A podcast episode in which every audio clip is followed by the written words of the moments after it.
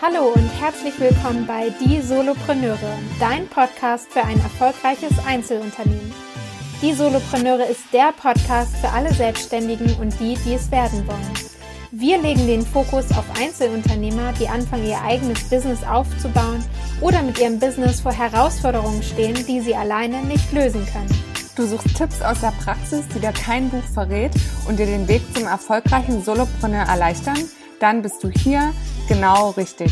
Wir sprechen mit etablierten Unternehmern, die dir aus der Praxis sagen, wie du Fehler vermeiden und schnelleres Wachstum erreichen kannst. Lerne aus den Geschichten, den Wegen und den Fehlern von anderen und schaffe dir ein Umfeld, das dich weiterbringt.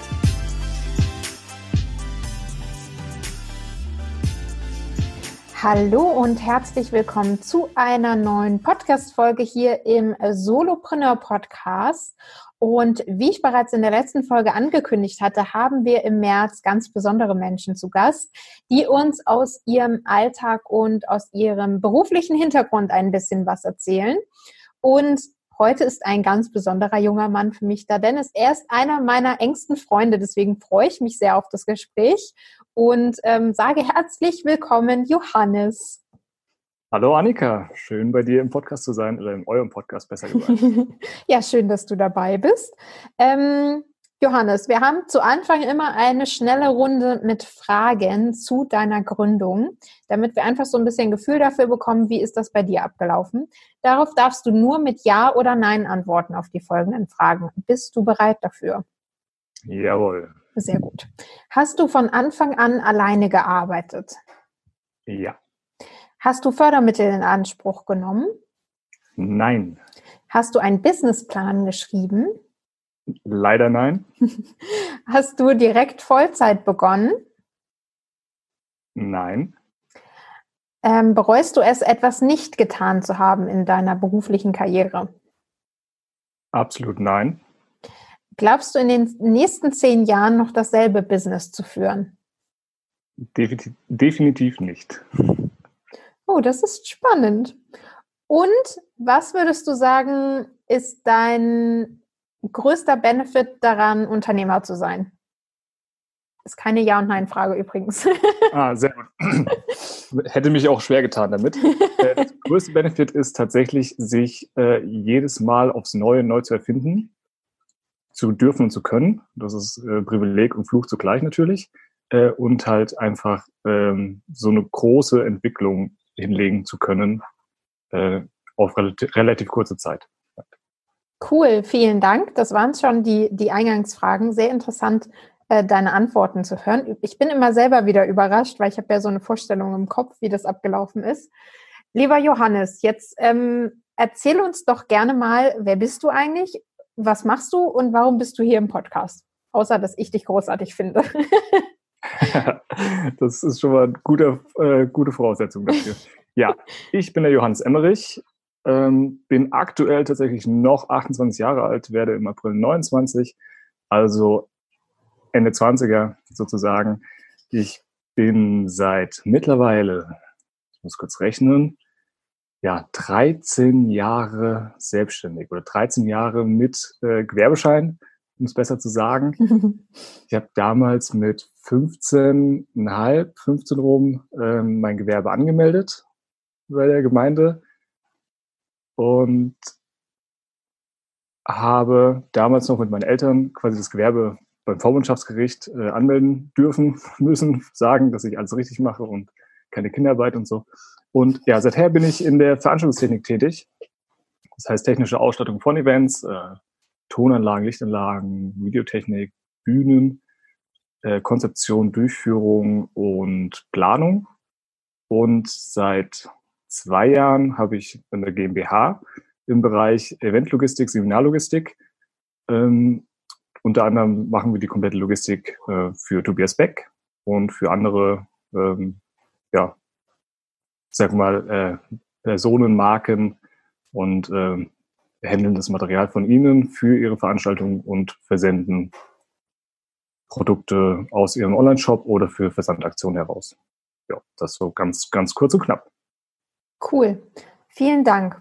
Und Da fange ich direkt an. Du hast gesagt, mit 15 hast du quasi dein Gewerbe mit deinen Eltern damals angemeldet. Das heißt, es war aber direkt auch im Eventbereich, Technikbereich. Also das, was du heute machst, hast du damals schon angemeldet oder hast du mit was anderem gestartet? Äh, nein, tatsächlich nicht. War genau der, der Fall, ja. Im Veranstaltungstechnikbereich. Und wie bist du auf die Idee gekommen, mit 15 zu sagen, ich mache mich da jetzt selbstständig? Ich würde mal behaupten, dass der Durchschnitts 15-Jährige vielleicht andere Flausen im Kopf hat, um es mal ganz äh, salopp zu sagen. Ja, ich hatte auch viele Flausen im Kopf äh, und das war einer davon. Ich habe ähm, eigentlich mit 12, 13 angefangen. Ähm, jetzt nicht mit der Veranstaltungstechnik, ich habe aber klassischerweise Zeitung ausgetragen, habe dann ein bisschen schon in einem Büro ein bisschen so Recherchearbeiten gemacht, äh, ja, äh, einfach so ein paar, paar Nebentätigkeiten, konnten wir somit die ersten Dinge finanzieren. Und als ich dann in einem Alter von, ja, so ab 13 rum, ging es dann los, dass ich in der Technik AG in der Schule äh, sehr ambitioniert unterwegs war, ähm, auch das eine oder andere Schülerpraktikum gemacht hatte. Und dann dachte so, hey, warum soll ich eigentlich Zeitungen austragen gehen, wenn mir doch irgendwie Veranstaltungstechnik viel mehr Interesse bietet und auch viel spannender für mich ist und auch viel mehr Spaß macht, dann gucke ich doch mal, ob ich lieber bei den Firmen, wo ich nur mein, mein Praktikum gemacht habe, ob ich da in den Ferien arbeiten kann oder auch mal am Wochenende neben der Schule, was halt so geht. Und das war ein ganz cleverer Zug eigentlich, ähm, weil meine Selbstständigkeit war ja gar nicht ähm, aus, ein, aus einer Eigenmotivation in dem Moment heraus ähm, entstanden, sondern für die Firmen äh, war es einfacher, mich auf Stunden zu bezahlen, mhm. wenn ich ihnen eine Rechnung schreibe. Das hat sich jetzt in den letzten 13 Jahren auch ein bisschen geändert. Aber das war für sie einfach stressfreier. Und dann war so, hey, melde euch mal Gewerbe an, kostet 22,50 Euro.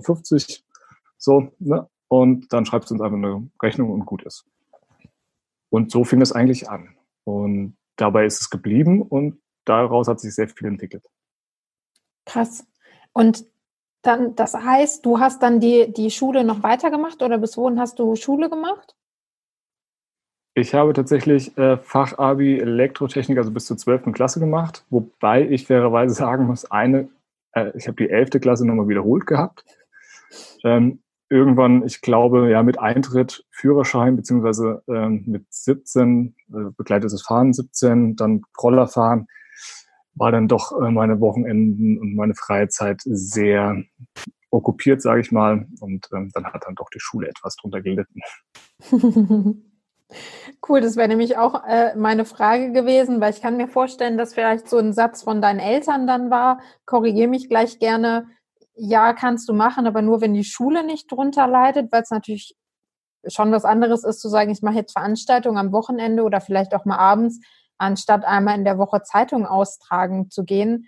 Inwieweit die, die Wahrnehmung der Schule sich für dich auch verändert hat und wie sich das auf die Noten dann vielleicht auch ausgewirkt hat. Wie war das mhm. bei dir? Ja, sehr spannend, weil das war genau ähm, der Punkt, warum du als Minderjähriger quasi ein Gewerbe anmelden kannst, aber nur unter Freigabe vom Vor Vormundschaftsgericht. Mhm. Und ähm, mit der Gewerbeanmeldung gab es direkt die Post vom Vormundschaftsgericht und ich musste quasi mit meinen Eltern dort sagen, dass ich das freiwillig mache und dass ich die Schule nicht vernachlässigen werde. Gab es dafür extra ja. ein Kästchen, ich vernachlässige die Schule nicht?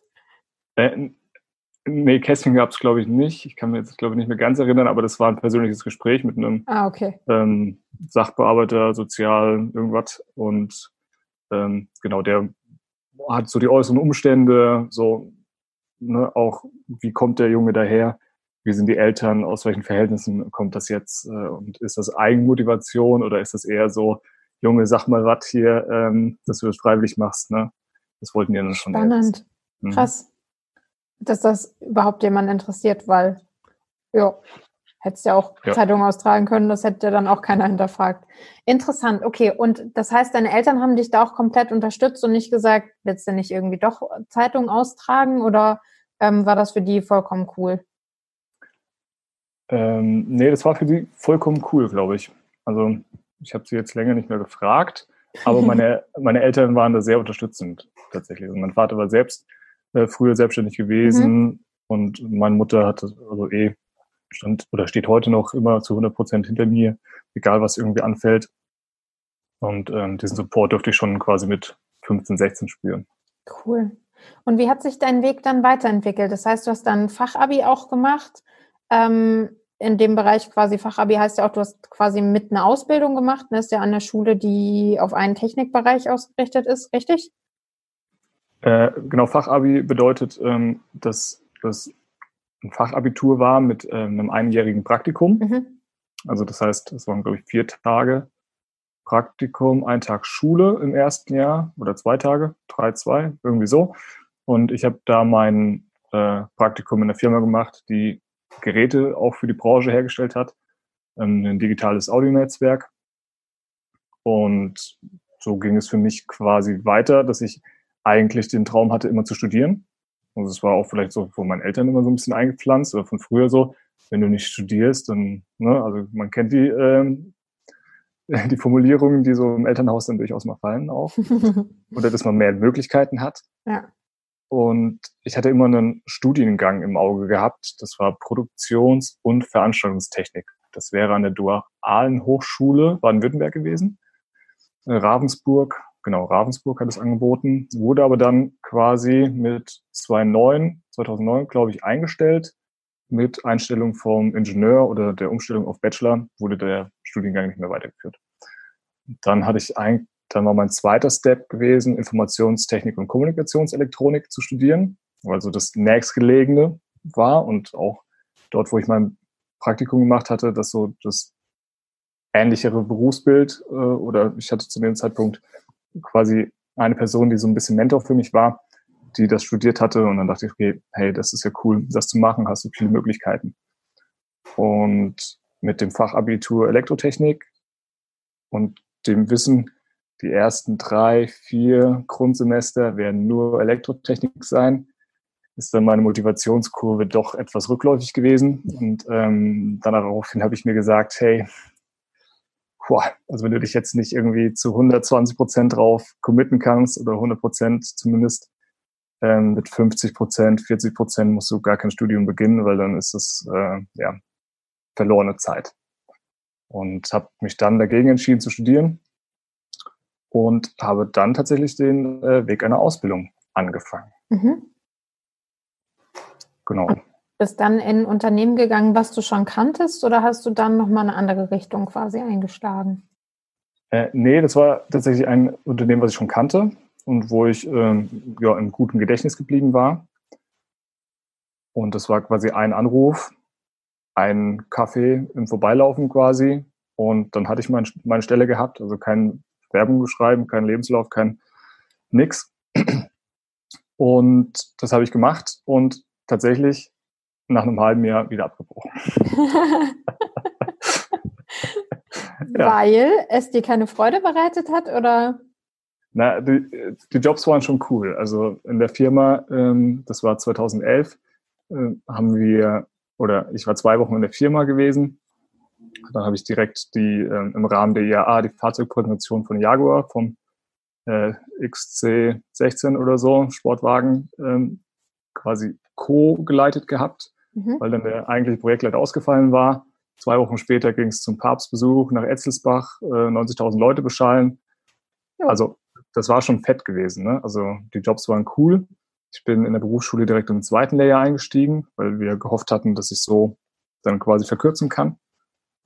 Und mit der Aussage quasi von der IHK, dass ich nicht zur Zwischenprüfung direkt zugelassen werde und ich dann doch quasi volle drei Jahre Ausbildung machen soll, war dann einfach das Verhältnis nicht passend. Also Verhältnis von äh, der Wissensvermittlung in der Berufsschule. Ich saß da und ähm, genau ein einprägendes Erlebnis war, ich saß, ähm, glaube in der ersten Woche in der Berufsschule, es war immer Blockunterricht, saß ich neben einem ähm, Schulkameraden, den habe ich gefragt, ey, sag mal, was habt ihr so letztes Jahr gemacht, dass ich das nacharbeiten kann? Und dann war so die saloppe Antwort, ja, also ich glaube diese zehn Seiten vorher oder so, wo ich mir dann dachte, so ähm, ein Berufsschuljahr in dem Fach, zehn Seiten, ja, Mai, okay, gut, das muss Krass. man dann wollen. Ja. Und dann war das Verhältnis zwischen, wie gesagt, Wissensvermittlung, Berufsschule zu Ausbildungsgehalt 460 Euro pro Monat oder so. Und das hatte ich vorher irgendwie das drei- bis vierfache schon gehabt, nebenher. Zu ähm, ja noch zwei weitere Jahre Ausbildung machen und dann irgendwie einen IHK-Schein zu kriegen, war das dann so, nee. Mhm. Also dafür nicht. Das ist mit der IHK-Schein dann nicht wert. Ja, Krass, das also. heißt, du bist dann quasi direkt weiter in den Job rein, weil du gemerkt hast, okay, ich weiß eigentlich schon mehr als, oder die Ausbildung kann mir nicht das Wissen vermitteln, was ich eigentlich gern hätte. Genau, man muss fairerweise dazu sagen, ähm, als ich 2011 da eingestiegen bin, äh, können wir jetzt zurückrechnen, war ich ja 20 gewesen. Ja, doch, 20. Und äh, ich hatte mit 18 direkt schon angefangen, ähm, ich war jedes Wochenende auf Veranstaltungen gewesen. Das heißt immer mit, entweder mit Personalverantwortung, aber auf jeden Fall mit Projektverantwortung. Äh, meistens natürlich irgendwelche Festzelte, äh, Bandgeschichten, aber ich habe schon relativ hohes Wissen gehabt und ich hatte auch schon diverse Fachqualifikationen schon vor der Ausbildung in der Tasche gehabt. Also vor Ausbildungsbeginn habe ich eine Audi-Management-Konferenz in München, ähm, Audionetzwerk komplett geleitet gehabt. Und also da war mehr Expertise gewesen als jetzt ein 0815 Azubi. Und das war dann so der Grund, so hey, nee. Ähm, Vorteil war dann, ich war in der Firma sehr gut bekannt. Sie wollten mich am liebsten nicht gehen lassen, weil ich ein cooler Typ war und gut reingepasst hatte. Das heißt, vom Azubi war ich dann ähm, ja, ein gern, gern gesehener äh, freier Mitarbeiter und das war dann so ja, ein sehr, sehr guter Start in die ähm, professionelle, angesehene Position dann auch, ähm, weil sie wissen, was ich konnte und was man mir halt zutrauen konnte und ja, so bin ich dann weitergewachsen. Okay, spannend. Das heißt, du hast dann quasi aus deinem Netzwerk und aus den früheren Erfahrungen neben der Schule schon die ersten Kunden, dann natürlich auch die ersten Aufträge irgendwie generiert und du konntest ja quasi auch neben der Schule die ersten Erfahrungen schon sammeln und hast dann die Expertise einfach schon mitgebracht. Ne? Ähm, inwieweit würdest du sagen, wenn du jetzt mal so vergleichst, ich musste kurz überlegen, wie ich die Frage formuliere, ähm, den Mehrwert, den du wirklich durch die Praxis gewonnen hast im Vergleich zu dieser Ausbildung Würdest du sagen, das ist was, was du vielleicht auch öfter beobachtest, wo du sagst, okay, ich glaube, aus der Praxis kann man immer mehr lernen als aus so einer Ausbildung? Oder wäre es was gewesen, wo du sagst, okay, hätte ich das früher gelernt, bevor ich angefangen habe, hätte ich vielleicht die und die Fehler vermeiden können oder so? Ähm, das ist super cool, dass du es gerade so ansprichst, weil das war mir auch gerade noch eingefallen. äh, nee, es ist natürlich schon cooler hands-on. Ne? Und äh, ein großer Grund zu den ähm, finanziellen Aspekt, zu der Wissensvermittlung etc. war in der Firma, dass ähm, die Jobs, wie man schon gehört hatte, Papstbesuch, Fahrzeugpräsentation, Jaguar und so weiter und so fort, schon auf einem Level waren, wo Fehler nicht erwünscht waren. Mhm. Ja, und man immer, sag mal, also nicht negativ gesagt, aber man bei der Jobgröße konntest du dir keinen Fehler erlauben. Äh, und war auch nicht angesehen vom Kunden so. Und die Teams, die auf die Jobs geschickt wurden, äh, da hat sich alles kompensiert. Also super coole Leute, super geiles Team, aber das habe ich bei meinen anderen zwei Outspiels gesehen. Die haben gar nicht gemerkt, wenn sie einen Fehler gemacht haben, weil ein anderer Techniker den Fehler gleich wieder behoben hatte mhm. und sie gar nicht in diese Problemstellung, ah, ich habe was falsch gemacht oder das funktioniert was nicht, wie löse ich das denn jetzt, kamen. Und in meiner vorherigen Erfahrung vor der Ausbildung da habe ich auf den Veranstaltungen die ungünstigsten Bedingungen gehabt, ähm, zum Teil schlechtes Material gehabt, ähm, äh, kurze Aufbauzeiten und so weiter und so fort. Also alles, was du irgendwie nicht brauchst, um eine coole Veranstaltung zu machen, äh, hatte ich dort quasi jedes Wochenende. Und es war quasi so unabdingbar, äh, Fehler direkt zu beheben und zu fixen und zu finden. Und ja, genau, das war so die größte Lernkurve in dem Moment. Und die Lernkurve ging halt in der Ausbildung dann runter, weil es keine Fehler mehr zu machen gab. Oder wenn dann ganz selten. Und ja. Spannend. Würdest du sagen, das ist auch was, was du generell jetzt auf, auf das Unternehmertum ähm, anwenden würdest, dass es einfach auch dazugehört, Fehler zu machen. Ich glaube, wir hatten das letzte Woche im Gespräch mit der Carmen auch schon das Thema, okay, musst du durch diese, ich sag mal, Tiefphasen durchgehen, wo du vielleicht auch mal richtig auf die Nase fällst, wo es richtig wehtut, um das zu lernen? Oder kannst du es irgendwie auch aus Büchern, aus jetzt solchen Podcasts lernen? Oder muss es halt die eigene Erfahrung sein? Ähm, fand ich ganz spannend, was du dazu gesagt hast. Wie siehst du das? Ähm, ich sehe schon so, man kann sich natürlich viel Wissen aneignen, um Fehler zu vermeiden. Letzten Endes ähm, sind aber die imprägnantsten oder die, die bei dir am meisten verändern, die die Fehler, die du selbst gemacht hast. Ja. Ne? ja. Also ganz klar. Also da, es geht nichts durch Fehler machen. Und das ist ja auch das, was uns hier in Deutschland fehlt, ist ja eine gelebte Fehlerkultur. Ähm, gibt es ja quasi nicht. Und wenn man Fehler macht, direkt auf den Deckel. In Amerika ist ja ganz anders. Da wird gefragt, wie viele Fehler hast du gemacht, um auf eine Jobposition zu kommen, weil nur so hast, kannst du Erfahrung mitbringen. Ja? Mhm. Ist, äh, ja. Also, nee, Fehler machen ist das Beste, was du machen kannst. Glaubst du, das ist was, was sich auch verändern darf in der deutschen Landschaft? Ist jetzt vielleicht eine sehr große Frage, aber äh, kam mir gerade so spontan, ähm, dass Unternehmen da einfach auch sagen, okay, du kriegst eine andere Art von Rahmen, um solche Fehler auch machen zu dürfen?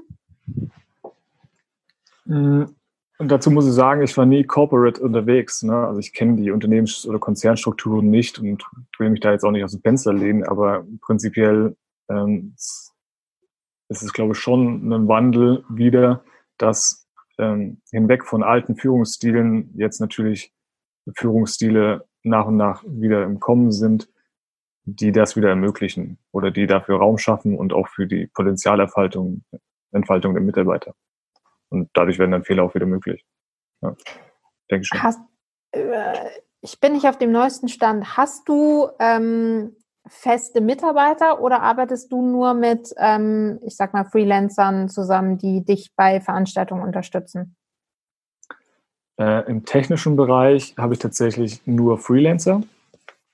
Ähm, das macht, ja, das macht für mich in der Größenordnung, wo ich mich bewege und in der, ja, in der Häufigkeit der Veranstaltungen, die ich mache, macht das keinen Sinn, ähm, sich da dann auf uns oder auf Mitarbeiter festzulegen, besser mhm. gesagt.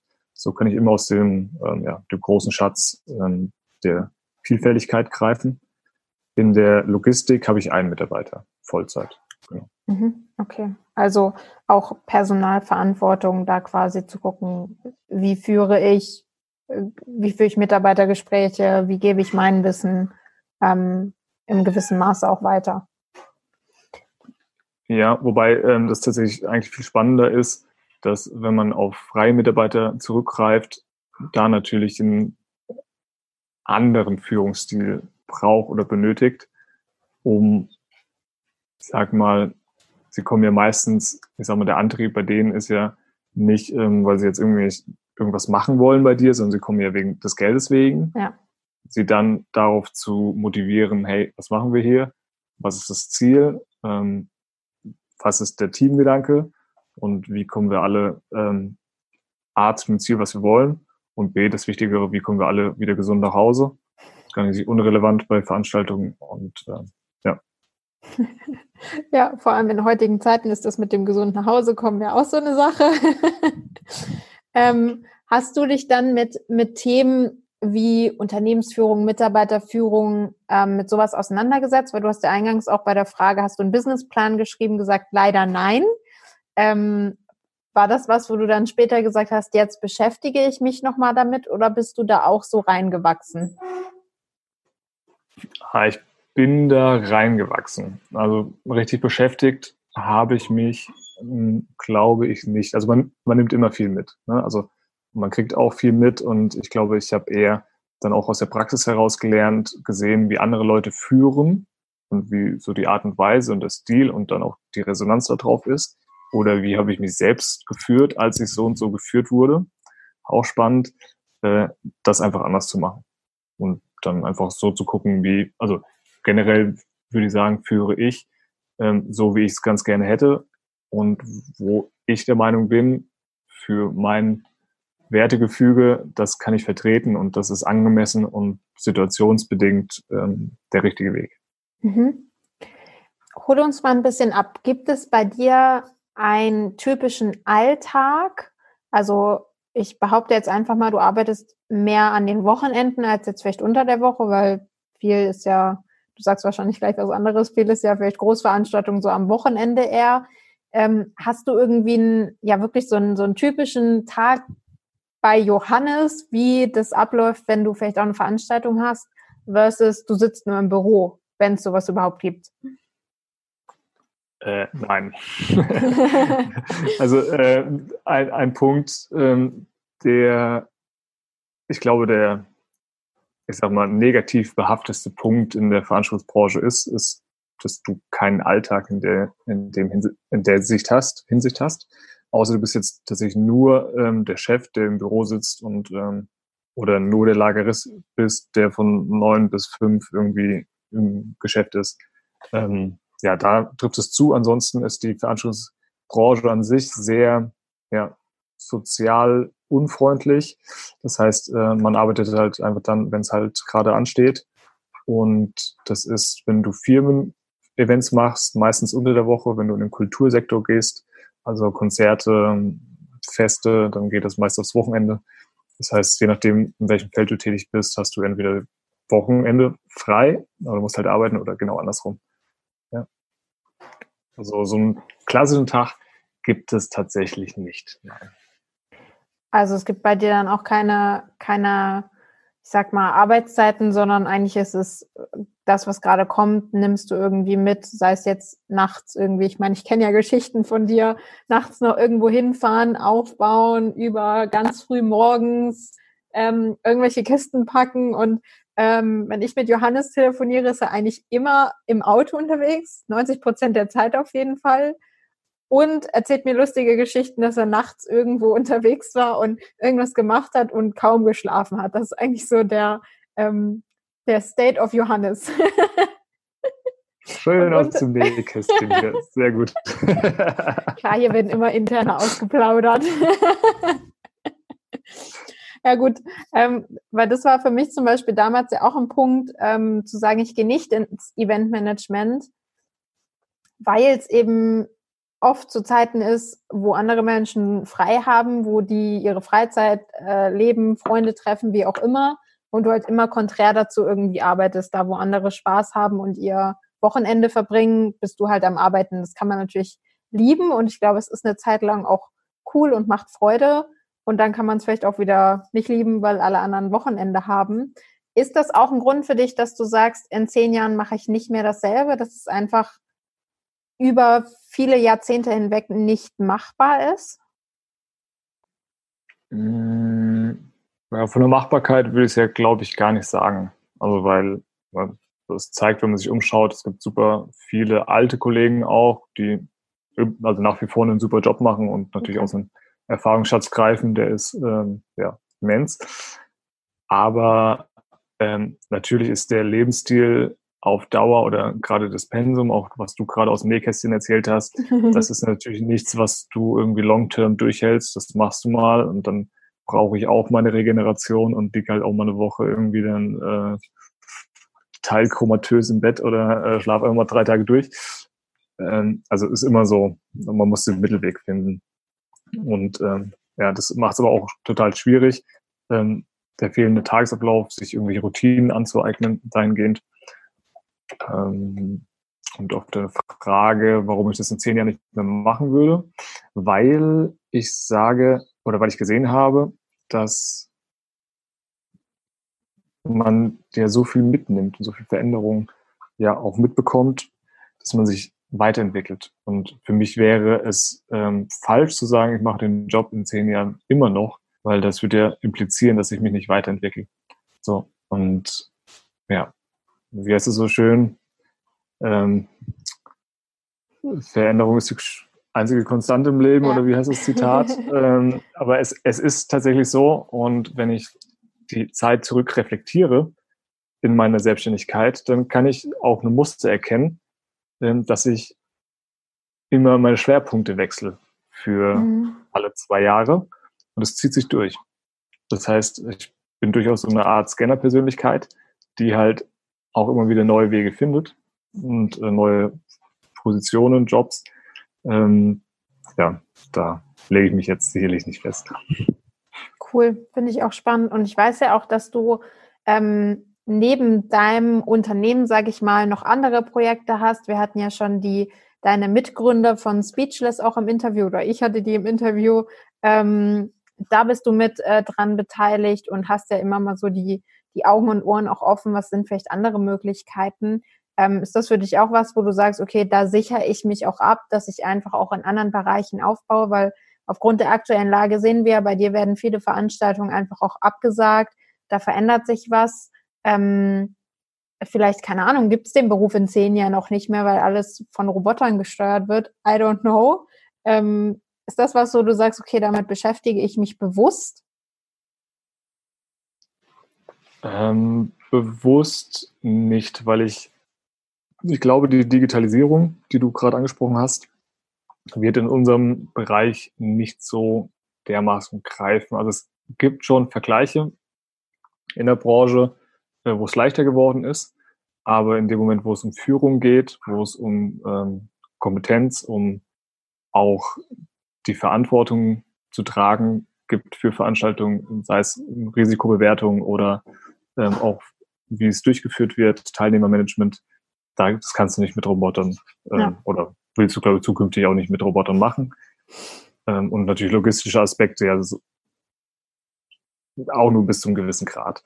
Und mit Speechless, ja, ich schaue schon, dass ich mich divers aufstelle. Ne? Also ich schon, also ich gucke halt schon, wo gibt es denn eine Möglichkeit, ich sag mal, sich zu beteiligen die halt Sinn macht oder die halt ähm, Wachstumspotenzial hat. Das ist jetzt nicht ähm, bei Speechless von ähm, Haus aus monetär bedingt, weil wir ein Charity-Projekt sind und wir nicht das, die Dollarzeichen bei uns im Vordergrund stehen. oder so, wie können wir das meiste draus rausholen für uns, ja. sondern eher so der Gesamtkontext ähm, mit ähm, den 50 Prozent des Gewinns quasi zu spenden. Ja, aber ich schaue schon, ja, so, okay, was macht mir Spaß, wo kann ich ähm, mitbrennen, wo kann ich ähm, mich auch entfalten. Ähm, und da gehe ich halt mit. Zum Beispiel im Fall von Speechless, um ein kleines Beispiel zu nennen, äh, kümmere ich mich natürlich auch als ein Geschäftspartner oder als Geschäftspartner natürlich schon auch um die komplette Eventumsetzung und um die technische Gestaltung. Und für mich war der größte das große Learning tatsächlich, tatsächlich letztes Jahr. Da habe ich das alles relativ kurzfristig irgendwie auf die Beine gestellt, ähm, weil wir ja, wie man, glaube ich, im letzten Podcast schon gehört hat, ja einige Startschwierigkeiten hatten und nicht genau wussten, wie viele Leute kommen werden. Und dann habe ich das ähm, Event, so wie es jetzt war, ich glaube, innerhalb von fünf Tagen. So Krass. von der Idee, okay, was mache ich, was mache ich jetzt wirklich? Ähm, was setze ich jetzt wirklich um? Ähm, auf die Beine gestellt. Ja, weil da die Frage war, okay, wie, wie viele Rahmen machen wir jetzt? Wie setzen wir das Ganze auf? Oder machen wir aufgrund der Teilnehmerzahlen irgendwie low oder ein Mischmasch oder ähm, ja. Und so war es schon cool zu sehen für mich am Ende, dass die Idee komplett von mir kam. Oftmals steuere ich halt nur bei und das ist halt alles irgendwie am Ende irgendwie auch auf meinem Mist gewachsen ist ne? und dann aber auch das Ergebnis danach, um das Feedback zu bekommen. Wertschätzungstechnisch hast du das nicht bei jeder Veranstaltung, definitiv nicht. Nee, das glaube ich. Das glaube ich. Ja. Oft wird die Technik ja auch so ein bisschen unterschätzt oder ich will nicht sagen belächelt, aber es ist ja, ähm, ich glaube, den meisten ist das bei einer Veranstaltung einfach nicht bewusst, weil ohne Technik wird ja gar nichts funktionieren. Also wenn es die nicht gäbe, wenn die nicht funktioniert, dann ist großes Chaos und großes Trara. Und wenn du da jemanden wirklich hast, der auch weiß, was er zu tun hat, die Expertise mitbringt und schnell reagieren und das schnell lösen kann, das ist ja einfach Gold wert. Aber nach außen hin, wenn immer alles gut funktioniert, ist ja auch in allen anderen Bereichen so, ne, dann äh, wertschätzen wir das gar nicht so. Und das wirklich bei Speechless auch zu sehen, das war wirklich krass. Alle sind ja so reingekommen und dachten so, krass. Das war echt cool. Ja, schön, wie sich das auch so, ja, wie man dann einfach mit seinen Aufgaben über die Zeit, glaube ich, auch wächst und sich weiterentwickelt. Mhm. Jetzt wollte ich dir gerade noch irgendeine eloquente Frage stellen, die ist mir jetzt gerade entfallen, weil ich so in Erinnerungen schwelgte. das kann auch mal vorkommen. Ähm, Gibt es irgendwas, wo du sagst, ähm, an der Zeit, die du jetzt schon mit deiner Selbstständigkeit auch erlebt hast, ähm, wo du sagst, okay, wenn jetzt jemand zu Hause sitzt, der technisches Interesse hat, der vielleicht auch sagt, das wäre was für mich, ähm, worauf man achten sollte, wo man einfach mal sagt, okay, hör da mal genau hin, ob eine Selbstständigkeit wirklich das Richtige für dich ist, wo du sagst, da hätte ich lieber mal zweimal drüber nachdenken sollen? Hm. Ich bin, bin mir gerade unsicher, ob ich da so einen Tipp äh, geben will oder nicht. also Musst ich, du ja auch nicht. ja, muss ich nicht. Ich kann von mir sagen, dass ich einfach vom Typ her die Persönlichkeit war, das zu machen. Also ähm, wenn ich mich so umschaue, auch in meinem Freundeskreis oder auch Bekanntenkreis, dann bin ich, was das angeht, mit sehr viel Mut gesegnet irgendwie und äh, Risikobereitschaft auch. Ja, ähm, und das war auch das, was ich vorhin meinte, so leider kein Businessplan. Mit einem Businessplan hätte ich die eine oder andere Entscheidung, die eine oder andere Lernkurve nicht so gemacht, wie sie gemacht hätte. Ne? Ähm, das ist ganz klar. Aber mh. du, wenn man wenn man Bock hat und sich da reinkniet, dann soll man es machen. So. Also du kannst im Prinzip nichts verlieren. Du gewinnst nur Erfahrung. Das ist es halt. Also ähm, man muss aber fairerweise auch dazu sagen, dass ich immer quasi einen Backup-Plan in der Hand habe. So. Also ähm, gerade mit Anfang 20, oh, jetzt muss ich mal einen Schluck trinken, Entschuldigung. Gar kein Problem. Wir äh, spielen das mit Radiomusik. Radiomusik, sehr gut. So, jetzt geht es schon viel flüssiger. Ähm, genau, mit Anfang 20 äh, hatte ich, oder andersrum, ich habe mit 18 direkt meinen LKW-Schein gemacht.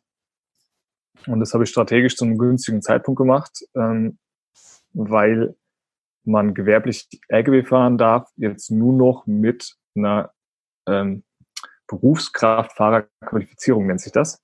Mhm. Und das hast du bis zum, zu einem gewissen Stichtag hast du die ähm, Qualifikation quasi for free mitbekommen. Und danach musst du sie, ich glaube, sechs Wochen IAK, 5000 Euro, irgendwie so, musst du sie machen. Und diese Qualifizierung habe ich in der Tasche, weil ich vor diesem Stichtag meinen Führerschein gemacht habe. Das heißt, ich bin, wenn du so willst, ausgebildeter Berufskraftfahrer und ich könnte jederzeit ähm, quasi zu einer Spedition gehen und mich als, als Kraft, Berufskraftfahrer anstellen lassen. Und das war immer mein Exit. Das war immer so, Worst Case, ah, dann gehe ich hier zum äh, ortsansässigen äh, Spediteur, lege meinen Führerschein auf den Tisch und dann lasse ich mich halt für 1800, 1600 Euro anstellen. Keine Ahnung. Und das war so auch, ich sage mal immer so ein bisschen meine, meine Sicherheit im Hintergrund, wenn ich halt alles, also A ist es nur Geld, ne? Und äh, ne? im Zweifel verbrenne ich alles. So, und dann, ähm, dann setze ich mich halt auf den Bock und fahre halt von A nach B. Musst du ja jetzt quasi auch. Mache ich jetzt Anders. manchmal auch, ja. Man fährt ja eigentlich immer von A nach B, aber ich weiß, was du meinst, ja. ja. Aber es ist eigentlich, ja, ich meine, muss auch nicht jeder haben, ist vielleicht auch so ein, ne, eine Typfrage einfach.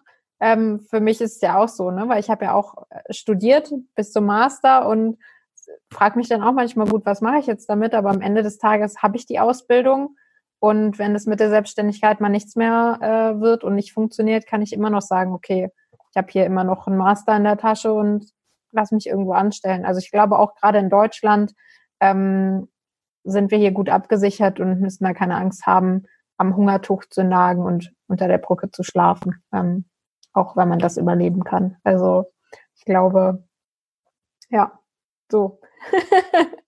ich würde jetzt ähm, dir das Abschlusswort übergeben, ähm, denn wir sprechen schon ganze 40 Minuten.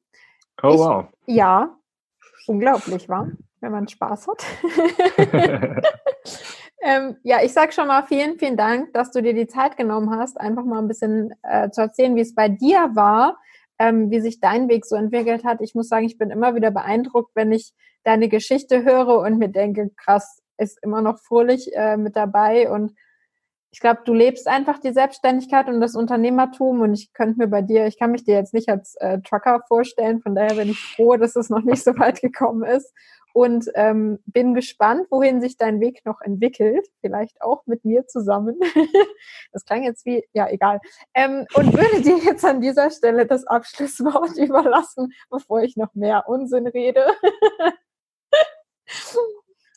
Äh, Abschlusswort, sehr gut. Ja. Habe ich mir tatsächlich äh, auch schon zurechtgelegt. Muss ich mal hier raus. Nein, Quatsch. ähm, ja, ich kann dir, liebe Zuhörer, nur empfehlen, äh, steh für dich ein und geh den Weg, den du gehen möchtest. Ähm, wir haben nur das eine Leben oder ich habe nur das eine Leben, du hast nur das eine Leben und leb es, wie du es willst. Und ist es beruflich, privater Natur, tu es, du kannst nichts verlieren und nur Erfahrungen sammeln und dich weiterentwickeln. Und das ist, ja, mein, ja, meine Herzensempfehlung an dich, äh, tu es einfach, sei mutig, sei stark. Ähm, ja, du kannst das auf jeden Fall. Das war ein schönes Abschlusswort. Siehst du gut, dass ich dir das überlassen habe. Ihr Lieben, wenn ihr mehr von Johannes sehen und hören wollt, aber vor allem sehen wollt, dann kommt auf jeden Fall zu Speechless. Ich bin schon gespannt, was du dieses Jahr geplant hast. Ähm, wie ihr wisst, werde ich auch vor Ort sein. Das ist also euer extra Goodie. Ähm, schaut euch das Event auf jeden Fall an. Ansonsten ähm, verlinke ich Johannes. Ich frage ihn gleich nochmal, auf welchem Kanal. Auf Instagram seht ihr immer lustige Stories aus seinem Alltag. Könnt seinen Kaffeekonsum mitzählen. genau. Also, ähm, ich verlinke euch alles Relevante dir, Johannes. Vielen, vielen Dank, dass du dir die Zeit genommen hast und ähm, mich aus dem Nähkästchen hast plaudern lassen. Und ja, ich freue mich dass wir unseren weiteren Weg gemeinsam gehen können. Ja, vielen Dank euch für die Einladung hier in den Podcast. Hat mich sehr gefreut, meine Geschichte und auch vielleicht so ein bisschen Wissen äh, hier herauszuplaudern. Und ich freue mich auf jede Re Reaktion, die auf den Podcast kommt. Und wenn ihr Fragen habt, äh, ja, schreibt mich einfach an. Ich bin auch für jeden Austausch erfreut, uns zu haben. Sehr, sehr gut. Dann hören wir uns nächste Woche Mittwoch wieder mit einem neuen Interview diesen Monat in unserem Unternehmerformat. Und lasst uns auf jeden Fall eine Bewertung für Johannes da. Schickt uns ganz viel positives Feedback. Das erfreut sein Herz.